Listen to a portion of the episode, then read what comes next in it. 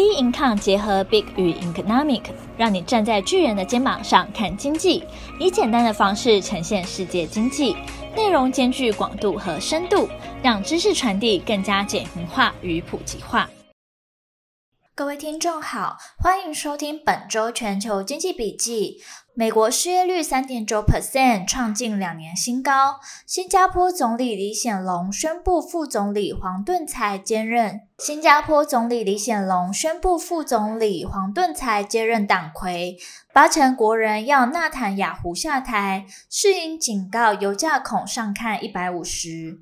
美国失业率三点九 percent，创近两年新高。十月三号，美国劳工部公布就业报告显示，十月非农人口从九月的二十九点七万，仅新增十五万人，低于市场预期的十八万人，与过去十二个月平均每月二十五点八万人的增幅，该数字为六月以来最低，显示就业成长放缓速度远超预期。十月的失业率也微幅上升到三点九 percent。市场原本预期与前月持平为三点八 percent，但创下近两年高点。非农就业报告是由两项调查组成，一是家庭调查，另一则是企业调查。虽然两者调查结果都凸显就业市场的疲态，但由于失业率上升、劳动参与率下滑和就业人数减少，家庭调查结果显示，就业人数减少三十四点八万。创新冠疫情以来最大降幅。有评论指出，这意味着美国经济已陷入衰退，且本周多项数据反映美国强劲的就业市场，且本周多项数据反映美国强劲的就业市场渐失动能。十月制造业就业人数减少三点五万人，反映美国汽车工人联合会罢工影响。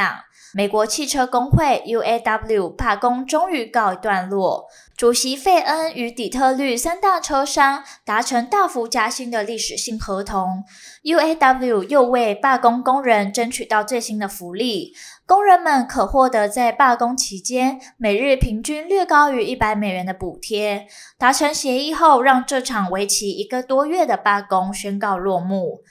这份呢报告显示，美国炙热的就业市场已经大幅降温，让投资人大松口气，也强化外界预期联准会 Fed 的升息循环已经结束。根据咨商所 Fed Watch Tool 的最新统计指出，市场押注 Fed 在十二月会议上利率不动的几率超过九成，交易员预期 Fed 在明年五月开始降息的。交易员预期，Fed 在明年五月开始降息的几率将近。交易员预期，Fed 在明年五月开始降息的几率将近五成。美国公债殖利率持续下跌，十年期公债殖利率跌至四点一五 percent，为十月十二日以来低点。而受公债殖利率大幅下跌的推动，本日美股全数收高，三大指数本周涨幅均超过五 percent。道琼工业指数周涨五点七 percent，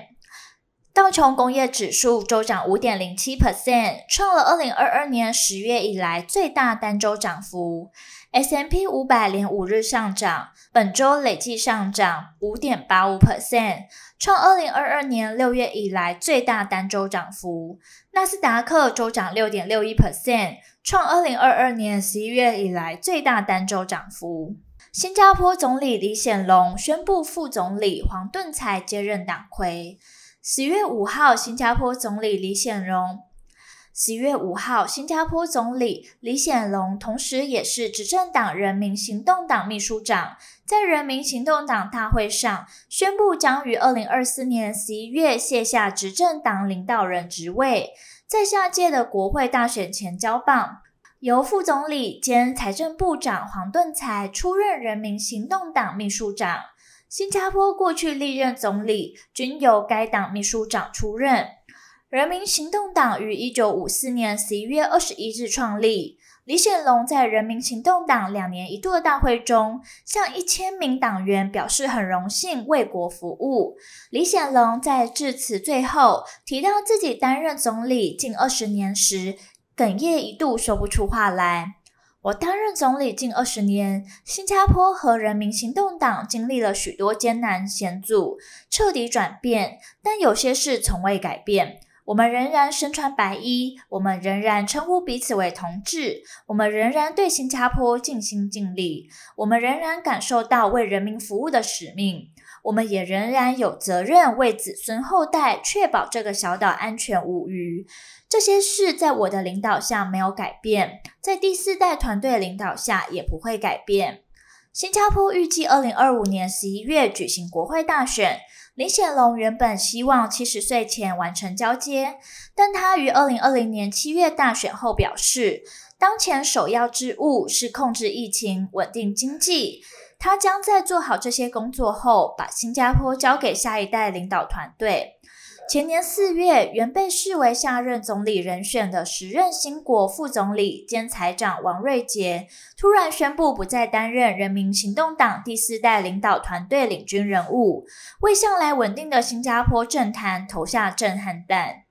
五十岁的黄顿才二十六年前以经济师的身份加入贸工部，之后当选国会议员，历任不同部会首长。和新加坡首任总理李光耀、李显龙一样，黄顿才毕业于哈佛大学，取得公共行政硕士学位。毕业后，黄顿才投入公务体系，一阶一阶的往上爬。黄顿才也和前几任总理一样，都是华裔。去年四月，已获李显龙指定为接班人，当时他仍然是财政部长。黄顿才和新加坡第四代团队在疫情期间展现实力。被认为抗疫有功，如今也越来越多主导国家议程。他们在新加坡携手前进运动中和新加坡人合作。近日出炉的报告提出重大议程，承诺要努力和开展许多重大计划，也在积极引荐人，也在积极引进人，也在积极引进人才，以进一步加强团队。李显龙表示，黄盾才告诉我，他准备好了。我对黄盾才和他的团队信心满满，没有理由推迟政治交班。一般认为，人民行动党仍将在下届大选维持优势，黄盾才也将成为新加坡自一九六五年独立以来第四位总理。对于何时接过总理的棒子，黄顿才说这只是时间的问题，他很努力做好接棒的准。而李显龙呼吁党员全力支持黄顿才和他的团队。帮助他们赢得人民，帮助他们赢得人民的强力委托，与他们合作，将新加坡带往新的高峰。八成国人要纳坦雅胡下台，是因警告油价恐上看一百五。以巴战争交战至今将满一个月，冲突正进入第二阶段，双方在加萨交火不停歇，造成许多无辜平民死伤惨重，扩散到中东其他地区的担忧正在升高。两名亲近哈马斯领袖的消息人士称，哈马斯已准备好长期作战，储备武器、粮食与医疗用品，要让以色列的军队陷入巷战宁调。最终的目的是指望国际施压，让以色列解除围困，同意停火。十月七号以来，哈马斯经由陆海空大举突袭以色列，造成超过九千人丧命，还有约两百四十人沦为人质。多数以国国民认为是以色列总理纳坦雅胡失职，未能防患于未然，导致国家遇袭怒不可遏。最新的民调显示，国家遭哈马斯突击，谁应担负最大的责任？四十四 percent 的民众认为是纳坦雅胡，三十三 percent 认为是以色列国防军参谋长及其他高阶将领，五趴认为是国防部长，超过四分之三以色列人认为亚坦雅胡应该下台，六十四 percent 人民认为以色列应在战后立即举行大选。亚坦雅胡自二零零九年至今三度出任以色列总理，共六次赢得国会大选，总计在位时间超过十五年。但他在哈马斯突袭前就已经极具争议性的人物，不仅否认各种对他的贪腐指控，去年第三度上台后也强推限制法院权力的司法改革。以色列人民已多次示威抗议。以色列民众面对哈马斯的突袭，最初呢是大感震惊，四周来则是愤怒情绪逐渐高涨。许多人质家属尖锐地指责政府的回应，要求他们把人质救回来。部分家属还要求政府同意数千名巴人囚犯换回人质。纳坦雅胡迄今未公开为国家遭哈马斯突袭负责。日前还一度在 X 平台归咎情报官员失职，后又删文道歉。中东地区为全球最重要的能源产地。根据备受能源产业重视的世界能源统计资料，当地石油储量占全球四十八 percent，全球去年三十三 percent 的石油产量来自此地。美国能源情报署 EIA 也指出，全球二十趴的原油都要经过波斯湾的荷姆兹海峡。因此，以巴冲突若扩及到整个中东，原油供应跟价格将受到剧烈影响。假如以色列报复伊朗，伊朗是主要石油生产国，可能导致荷姆兹海峡关闭，让油价冲上每桶两百五十美元。二零一九年，伊朗曾在美国前总统川普退出协议、恢复制裁后，多次威胁关闭赫姆兹海峡。但有另外一派认为，沙乌地阿拉伯、伊朗、伊拉克和科威特这些产油国都依赖需要由赫姆兹海峡运输的石油所带来的收入，发生供给中断的可能性很低。十月三十号，根据世界银行发布的大宗商品市场十月三十号，根据世界银行发布的大宗商品市场展望报告，如果以哈冲突持续升高，油价从当前八十五美元左右的水位飙涨约八十五 percent 至每桶一百五十七美元的历史新高价位，并导致粮食价格飙涨，让一九七三年发生的第一次石油危机重现。当时，阿拉伯能源部长对美国实施石油出口禁运，以报复美国在一九七三年阿拉伯对以色列战争中支持以色列。在此情境下，石油运输将出现重大中断，初期导致油价大涨五十六点七五 percent，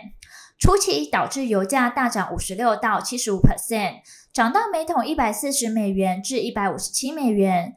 根据国际货币基金 IMF 研究。油价每上，油价每上涨十 percent，全球经济成长将放缓约零点一五 percent。各国恐难抑制通膨，不仅削弱家庭与企业的购买力，还推高粮食生产成本，尤其将加剧埃及、巴基斯坦与斯里兰卡等发展中国家粮食不安全的程度。当前全球各国正艰难地应对高债务、私人投资疲软以及五年来最慢贸易复苏的情形，高油价引发通膨，恐让他们更难摆脱危机。